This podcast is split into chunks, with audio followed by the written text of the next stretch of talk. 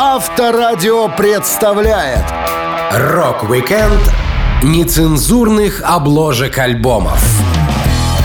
Многие рок-пластинки не только звучат, но и выглядят довольно смело. Известные обложки альбомов часто запрещали в разных странах, из-за чего их приходилось переделывать. Я, Александр Лисовский, расскажу вам истории создания самых дерзких дизайнов рок-альбомов. Рок-викенд на Авторадио. Для детей старше 16 лет. Первые альбомы группы Scorpions заметно отличались от современных, причем странный подход у команды был не только к музыке, но и к графическому оформлению изданий. Так весьма скандальной и неудивительно почему стала обложка четвертого релиза Скорпов Virgin Killer, где на картинке изображена девочка без одежды. Понятное дело, что в некотором месте фото прикрыто нарисованной трещиной разбитого стекла, но тем не менее дизайн очень и очень странный. Гитарист Scorpions Рудольф Шенкер вспоминал. Если говорить конкретно об этом альбоме, то его идея была в том, что рано или поздно настает момент, когда нужно взрослеть. Расстаться с девственностью, как в физиологическом, так и в более широком, моральном смысле. И один наш знакомый журналист придумал вот этот образ. Девочка, которая изображена за разбитым стеклом. Рекорд-компании эта концепция понравилась. Сами мы не слишком были настроены на скандал, но наши издатели сказали, «Парни, вы рок-группа, давайте-ка поработаем пожестче». Идея обложки принадлежала исключительно ребятам из компании звукозаписи.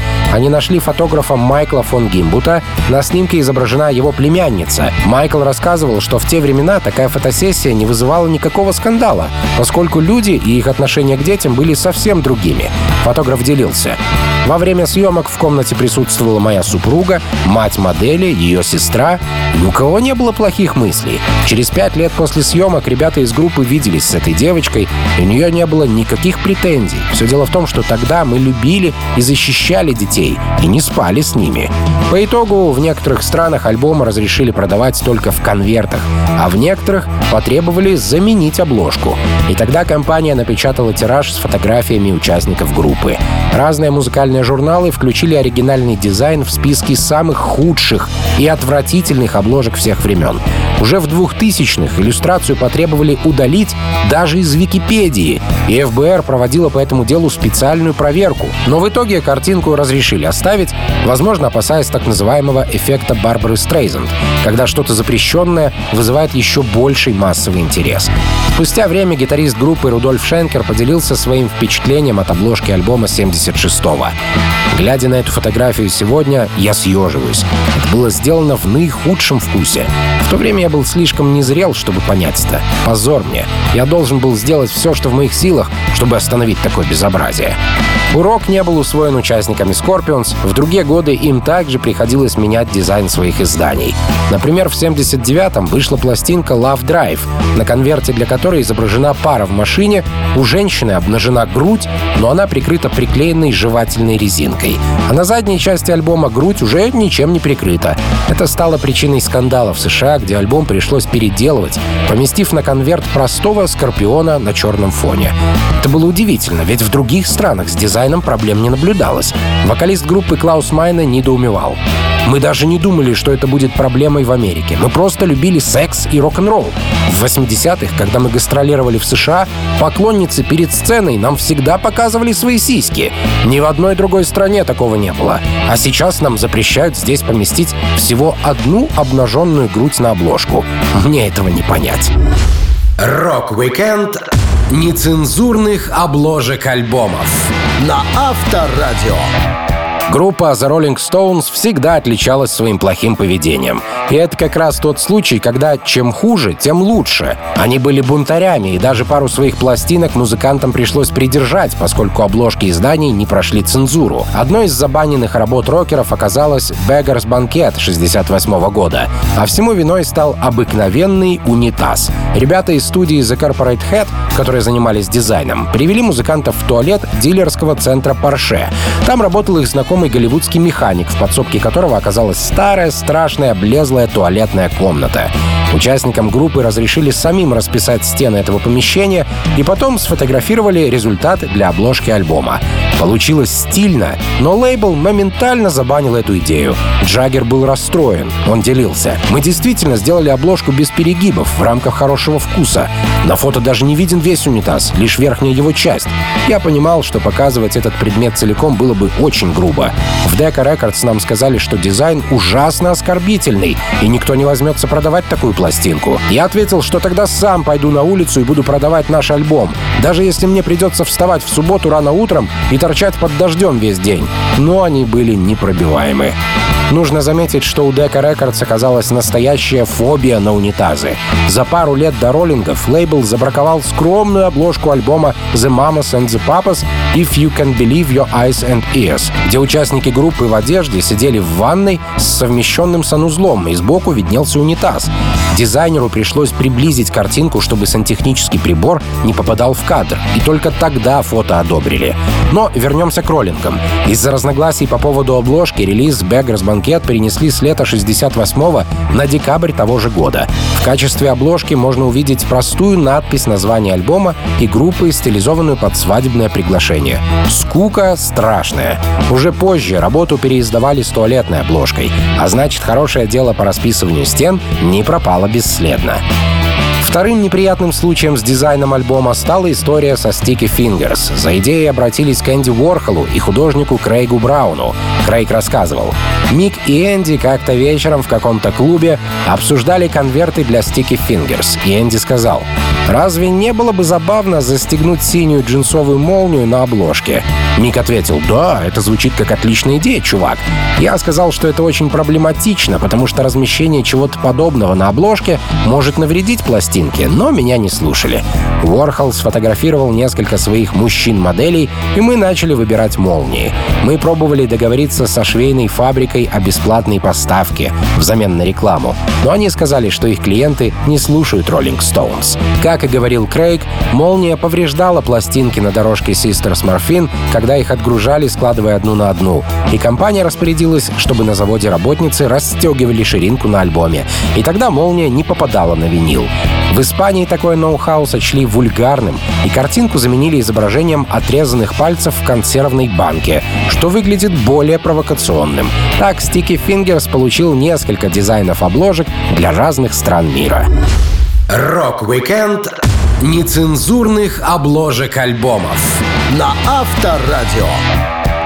Хорошую музыку группа Red Hot Chili Peppers призывала впитывать с молоком матери. Их пластинка 89 -го года Mother's Milk отличалась не только тем, что первой была записана с барабанщиком Чедом Смитом и гитаристом Джоном Фрусчанте, но и тем, что обложка издания оказалась слишком откровенной для чувствительных покупателей. Первоначально альбом хотели назвать The Rockin' Freakapotamus, но передумали. Энтони Кидис говорил, «Когда мы закончили работать над альбомом, мы не сказали, о, это точно наш самый лучший альбом. Но в целом Mother's Milk мне нравился. Фли пришла в голову идея для названия в честь женских флюидов, которое получала их маленькая дочка Клара. Мы отправились к нашему старому другу Нильсу, который делал фотографии для второго и третьего альбома «Перчиков», и попросили его поработать над дизайном. Некоторые идеи по обложке зародились в голове Энтони Кидиса за лет 10 до создания пластинки. Он слушал фанк-музыканта Слая Стоуна и его группу, которые стали источником вдохновения. Кидис говорил, «У меня был старый постер 60-х годов Sly and Family Stone, где Слай держал руку вытянутой, а на ладони стояла вся его группа. Я думал, что было бы классно, если бы тебя держал гигант, а ты был маленьким человечком. Только в моем представлении гигант — это голая женщина, а мы находимся около ее груди. Я подал эту идею группе, но они не были на 100% уверены, поэтому пришлось всех долго уговаривать. Фотограф начал просмотр и пригласил моделей, которые по очереди снимали свои майки. Энтони Кидис не успел приехать на пробы, хотя понимал, насколько это будет интересное мероприятие. Его отсутствие впоследствии стоило лейблу 50 тысяч долларов, поскольку выбрали довольно капризную даму, зато с красивой грудью. Музыкант рассказывал. «К сожалению, я опоздал, и Нильс выбрал девчонку без меня. Эми планировали прикрыть ее соски какими-то буквами и цветочком, но соски были важной частью обложки. Тогда мы узнали, что модель была не уверена насчет всего этого. Я до сих пор не могу понять, почему они не могли найти ту девушку, которая была бы рада поставить свою грудь на обложку Red Hot Chili Peppers. Когда фото девушки было готово, настало время выбрать подходящие снимки перчиков для коллажа. Джон Фрусчанте вел себя как капризная принцесса. Он отвергал каждую свою фотокарточку, поэтому надо было хорошенько повозиться, чтобы его устроило, как он выглядит. В итоге получилась обложка, как будто одна гигантская голая женщина держала четырех маленьких музыкантов на руках у груди. Расчетливый лейбл сделал несколько вариантов картинок. Обнаженной груди и груди, прикрытой с одной стороны цветком, а с другой — Энтони Кидисом. Обе версии в итоге пригодились, Энтони вспоминал. Картинка была распечатана в двух вариантах. Я думаю, в тот период нашей жизни мы были кретинами, слишком помешанными на сексе. EMI боялись, что не все захотят продавать альбом с обнаженной грудью, поэтому сделали цензурную версию, а откровенную напечатали на постерах. Самое обидное, что модель Доун Аллен потом подала на нас в суд и выиграла 50 тысяч долларов, что тогда было очень большой потерей для группы. Был бы я в тот день на просмотре, никогда бы ее не выбрал. И альбом Mother's Milk обошелся бы нам намного дешевле. Рок-викенд нецензурных обложек альбомов. На Авторадио. То, что группа Poison появилась давным-давно, с одной стороны хорошо, поскольку музыканты успели набраться опыта, но с другой стороны плохо, потому что в 80-х человек с красным лицом и длинным языком мог так напугать аудиторию, что это помешало бы продажам хорошей музыки. Во время записи своего альбома Open Up and Say Ah Poison проводили собеседование на роль своего менеджера, то есть пластинку писали без чуткого руководства. Барабанщик Рики Рокет рассказывал. «Сначала мы позвали Пола Стэнли из Kiss, но у него оказалось очень загруженное расписание, и мы продолжили поиски. Мы брали интервью у менеджеров утром, а вечером писали альбом. Это само по себе было стрессом. Хорошо, что нам попался ветеран-продюсер Том Верман, который руководил серией хитовых альбомов Мотли Крю и Twisted Sister. С ним дела пошли в гору. И если наш предыдущий альбом был записан всего за 12 дней и за сравнительно небольшую сумму в 23 тысячи долларов, то сейчас нам дали куда больше денег, чтобы не приходилось торопиться в студии. Это было реально круто. Для оформления обложки пришел Нил Злозовер, фотограф, который собаку съел на изображениях рокеров. Пойзен рассказывали ему о своей идее — фотография женщины с длинными волосами и раскрашенным красным лицом. У нее должны быть демонические глаза, зубы и длинный треугольный язык, которому позавидовал бы Джин Симмонс. Никакой срамоты на фотографии не было. Модель по прозвищу Бэмби отлично сделала свою работу. Но в итоге от ее лица остались только глаза.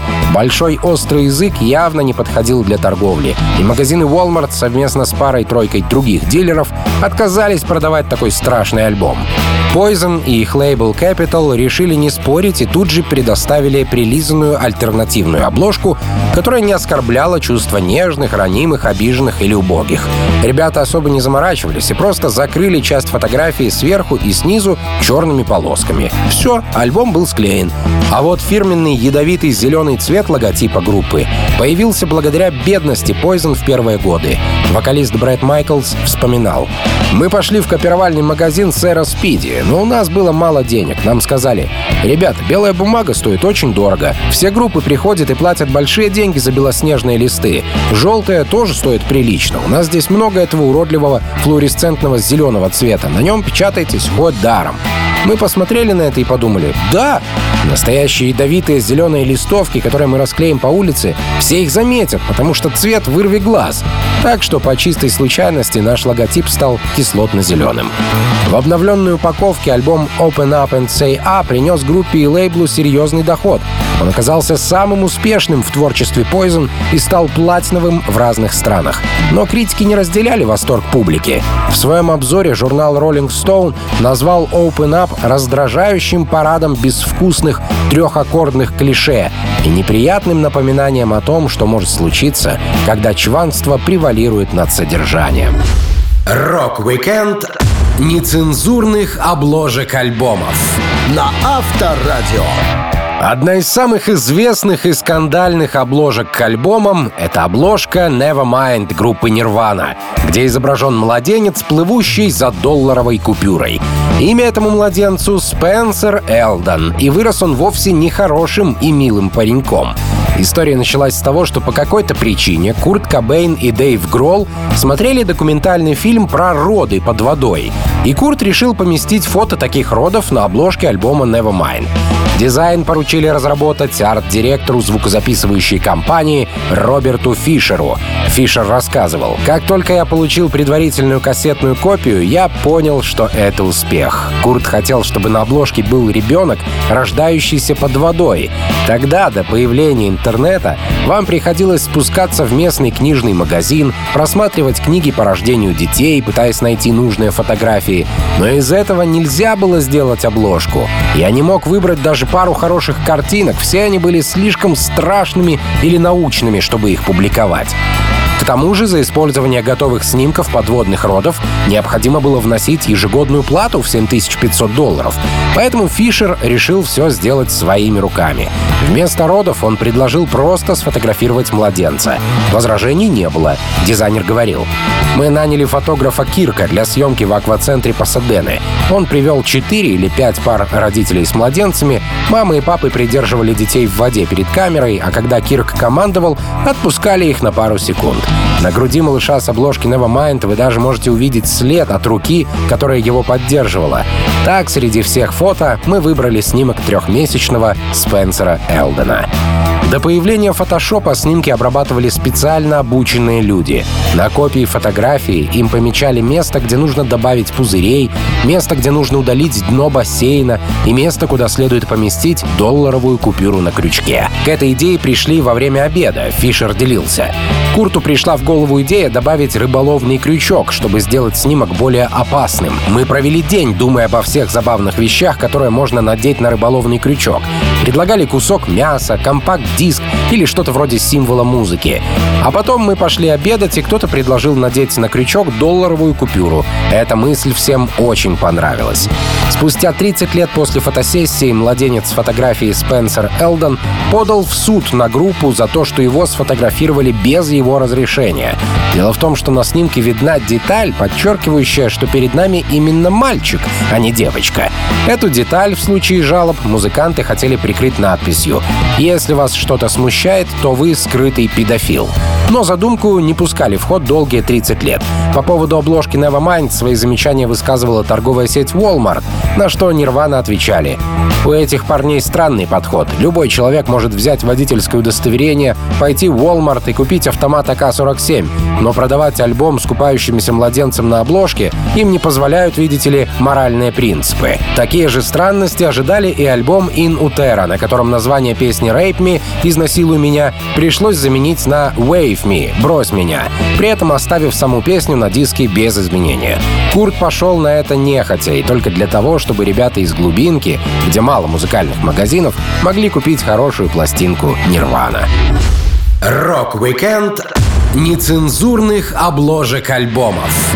На Авторадио.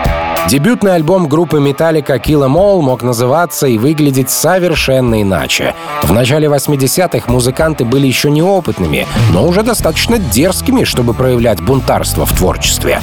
Владелец музыкального магазина Джон Зазула, которого попросили помочь с продюсированием, тоже не особо разбирался в музыкальном производстве. Ларс вспоминал.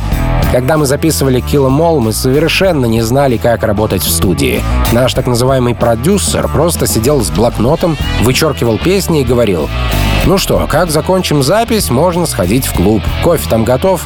Про сами песни ни слова. Да и попробовал бы он что-то о них сказать, мы бы ответили «Пошел ты Это наши песни, и мы делаем ее как хотим». С точки зрения производства он не помогал нам ни со звуком, ни со всем остальным. Так что впечатления о продюсере у нас были не самые лучшие. В перерывах между сессиями записи Металлика обсуждали варианты названия альбома. Сначала возникла идея весьма недвусмысленного «Metal Up Your Ass» — «Отметалим тебе задницу». Это название Ларс Ульрих берег несколько лет, со времен, когда босоногим юнцом скупал записи представителей новой волны. Продюсер Зазула рассказывал.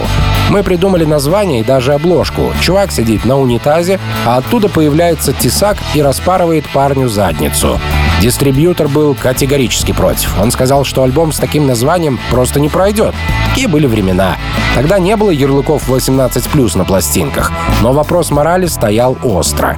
Walmart или любой другой оптовый торговец супермаркетов никогда бы не связался с такой записью. Когда Зазула сказал музыкантам, что от их идеи и уже нарисованной художником Стивеном Горманом обложки придется отказаться, чтобы это не навредило продажам, Клифф Бертон был в ярости. Эта ярость и помогла определиться с новым названием дебютника. Джон Зазула говорил. Возмущенный одной только мыслью о том, что придется уступить, Клифф зарычал. «Черти что! Убивать надо таких знатоков! Убить их всех!» А Ларс заметил. «Убить их всех!» А это хорошее название. И я подхватил. Это отличное название. Ну и, как вы знаете, альбом назвали Kill Em All. Однако Клифф стал не только автором нового названия, но и автором нового дизайна. Он был необычным человеком и всегда имел при себе молоток. Хэтфилд вспоминал.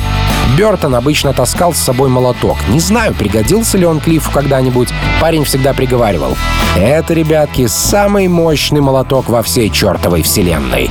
А потом в аэропортах приходилось сталкиваться с особо строгой службой безопасности. Увидев у кого-то в сумке молоток, они типа «Эй, что это за хрень?» И нам приходилось объясняться. Зато когда накачаешься алкоголем до нужной кондиции, молоток вполне мог сгодиться, чтобы изменить интерьер в некоторых отелях.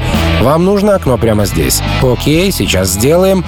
Именно молоток стал основным объектом нового дизайна. На обложку поместили кузнецкий молот, лежащий в луже крови, и тень, тянущейся за ним руки. Такая иллюстрация была не менее страшной, но маркетологи чувствовали себя спокойнее. В отличие от участников и фанов группы, которые не забыли первоначальный дизайн и начали использовать его на футболках и бутлегах Металлика. Рок-викенд нецензурных обложек альбомов. На Авторадио.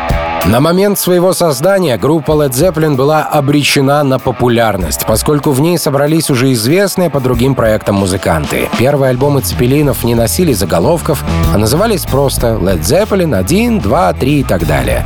А когда пятому альбому все же дали имя Houses of the Holy, его даже не удосужились написать на обложке, как, впрочем, и название группы. Вот что значит самоуверенность. Дизайн пластинки Houses of the Holy довольно необычный. Музыка была написана под впечатлением от книги Артура Кларка «Конец детства», где сотни детей Земли собираются вместе, чтобы отправиться в космос. Поэтому на картинке к релизу изображены дети, ползающие по скалам. Причем кажется, что иллюстрация нарисована, но на самом деле это работа фотографа, а нескольких детей на фото играли всего два ребенка — брат и сестра Стефан и Саманта Гейтсы. Стефан вспоминает.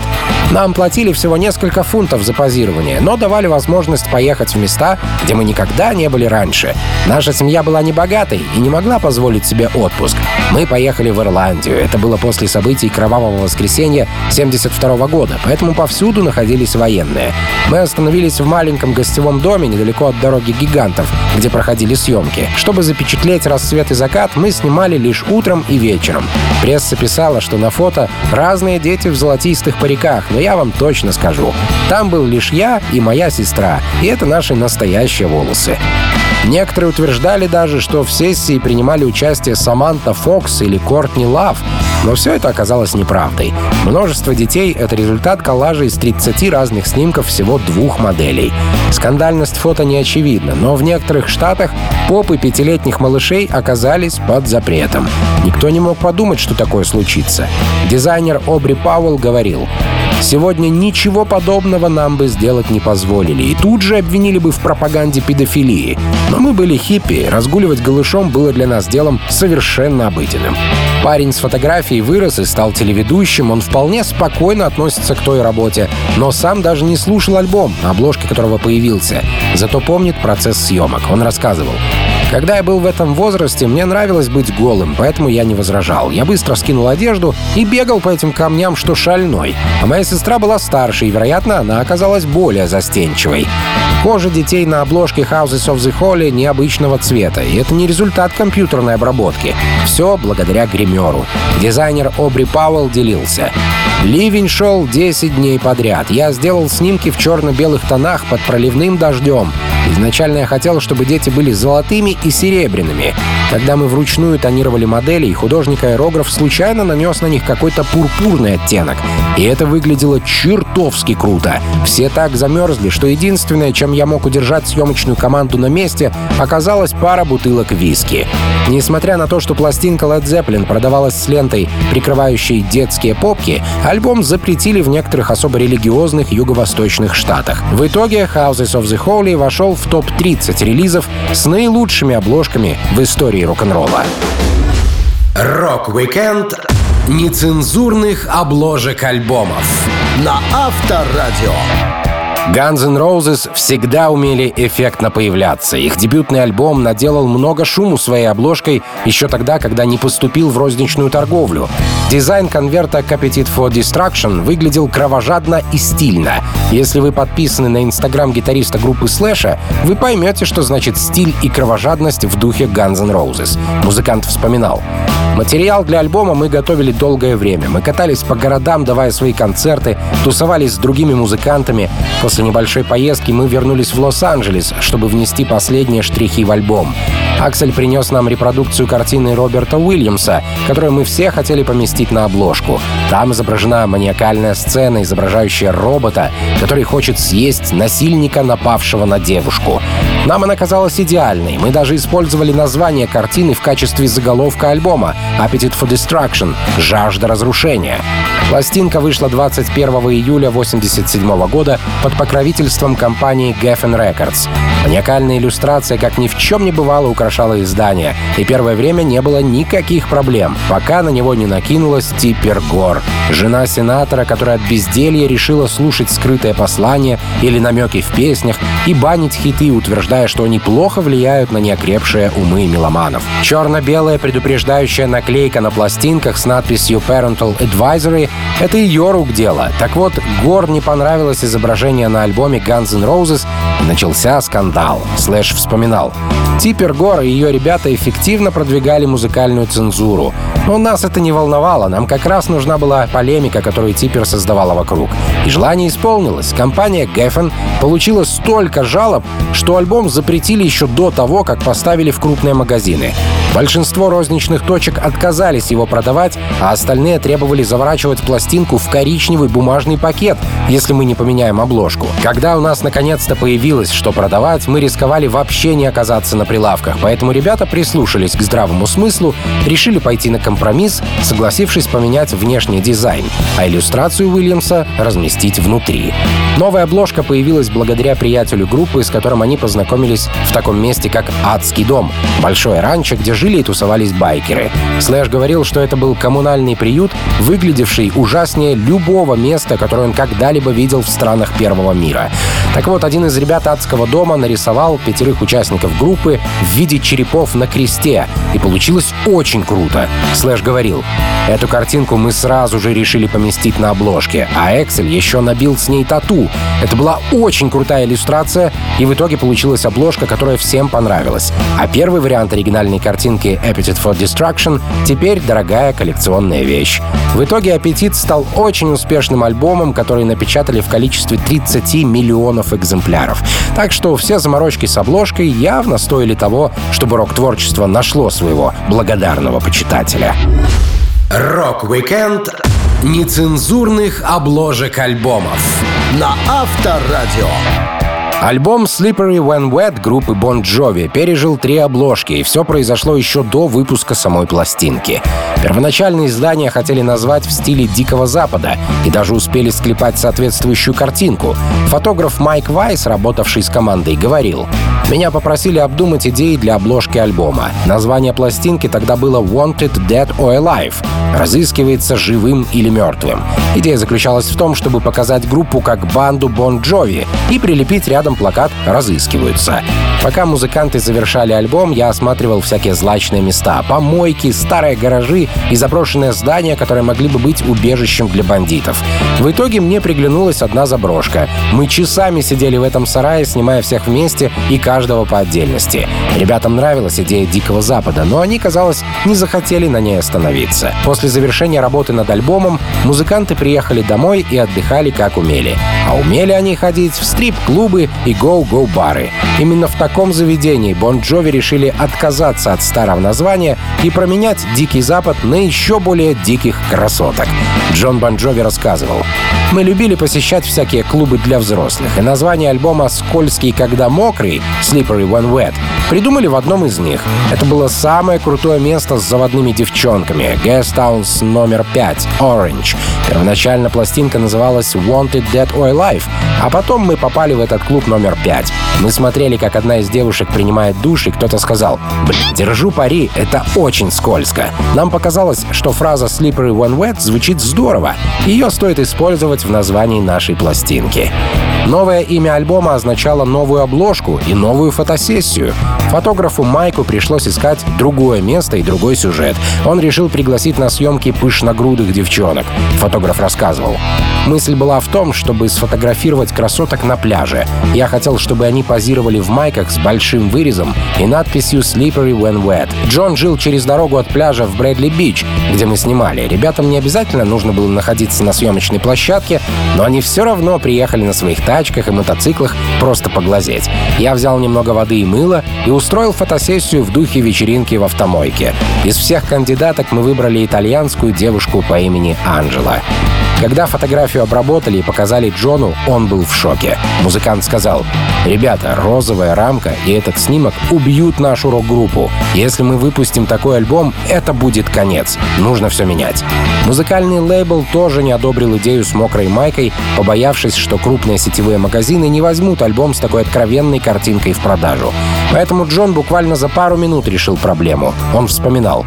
«Я без лишних раздумий взял черный пакет для мусора, обработал его водой из пульверизатора и пальцем написал «Slippery when wet». Просто, ясно, ничего лишнего. В итоге забаненную в США картинку использовали для японских изданий «Slippery when wet», а фотографию в стиле Дикого Запада поместили на обложку сингла «Dead or Alive».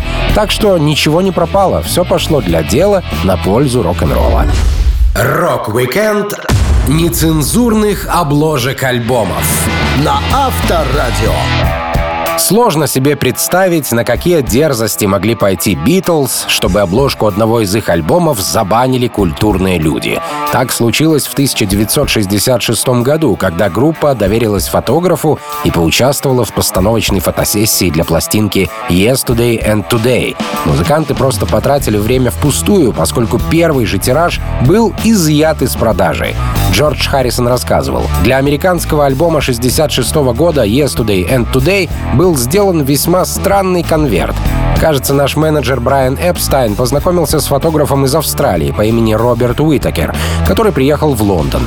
Этот парень был авангардистом и активно публиковался. Он устроил сеанс фотосъемки, который лично мне в то время не понравился. Я думал, что это вульгарно и вместе с тем глупо. Порой все мы делали глупости, считая это стильным, но на самом деле все выглядело тупо по-детски. И эти съемки как раз из данной серии. Компания Capital Records, которая издавала битлов в Америке, всегда отличалась своим новаторским подходом к делу. Но даже они не ожидали увидеть кровавые обложки от битлов с расчлененными куклами и халатами мясников. Пол Маккартни говорил, когда мы приходили на съемки, у фотографа всегда была какая-то идея. Как-то раз Дезе Хоффман попросил нас надеть очки. Я сказал, я не ношу очки. А он возразил, да, но если ты их наденешь, я смогу продать эти фотографии магазинам, торгующим очками по всему миру. Так мы начали понимать, как все делается в шоу-бизнесе. Мы привыкли, что фотографы генерируют самые невероятные идеи. Иногда мы спрашивали, почему они предлагают то или другое, и нам отвечали, так будет лучше. И мы соглашались общались. Поэтому, когда фотограф Боб сказал «У меня есть идея, наденьте вот эти белые халаты», я не увидел в этом ничего криминального. Просто куклы и куски мяса. Полагал, обложка будет ошеломлять и шокировать, но никто не думал о скрытом подтексте. В итоге с обложкой «Мясника» были отпечатаны 750 тысяч копий альбомов для США. Из них около 60 тысяч разошлись по радиостанциям и СМИ. Незамедлительно последовала отдача. Диск «Жокей», покупатели и распространители записей жаловались на кровожадную картинку, ведь тогда они еще не знали, что будет печатать на своих альбомах «Каннибал Корпс», и картинка с битлами-мясниками им казалась оскорбительной. Capital Records тут же захотели заменить фото и отозвали непроданные копии лонгплея у дистрибьюторов, чтобы наклеить прилежную картинку с изображением битлов, играющих со старым чемоданом. Спецоперация по смене обложки носила название «Ретрив» и по современным деньгам обошлась лейблу в 2 миллиона долларов. Больше всего расстроился Джон Леннон. Он говорил, я больше других настаивал на том, чтобы эти снимки были на обложке. Это разрушило бы наш прежний имидж. В Штатах мы успели продать около 60 тысяч экземпляров, а потом, как обычно, самое ранимое подняли шумиху и все испортили. Снимки заклеили другой нашей фотографией, на которой у нас довольно запуганный, прилизанный вид, но предполагалось, что мы изображаем счастливую и удачливую четверку. Сейчас различают четыре вида альбомов. С первоначальной обложкой, с заклеенной новой обложкой поверх старой, с новой обложкой, которую фанаты отклеили, восстановив старый вариант, и полностью перепечатанные изображения. Пластинки с первым дизайном нет даже у самих битлов. Сейчас это большая редкость. Рок-викенд нецензурных обложек альбомов На Авторадио.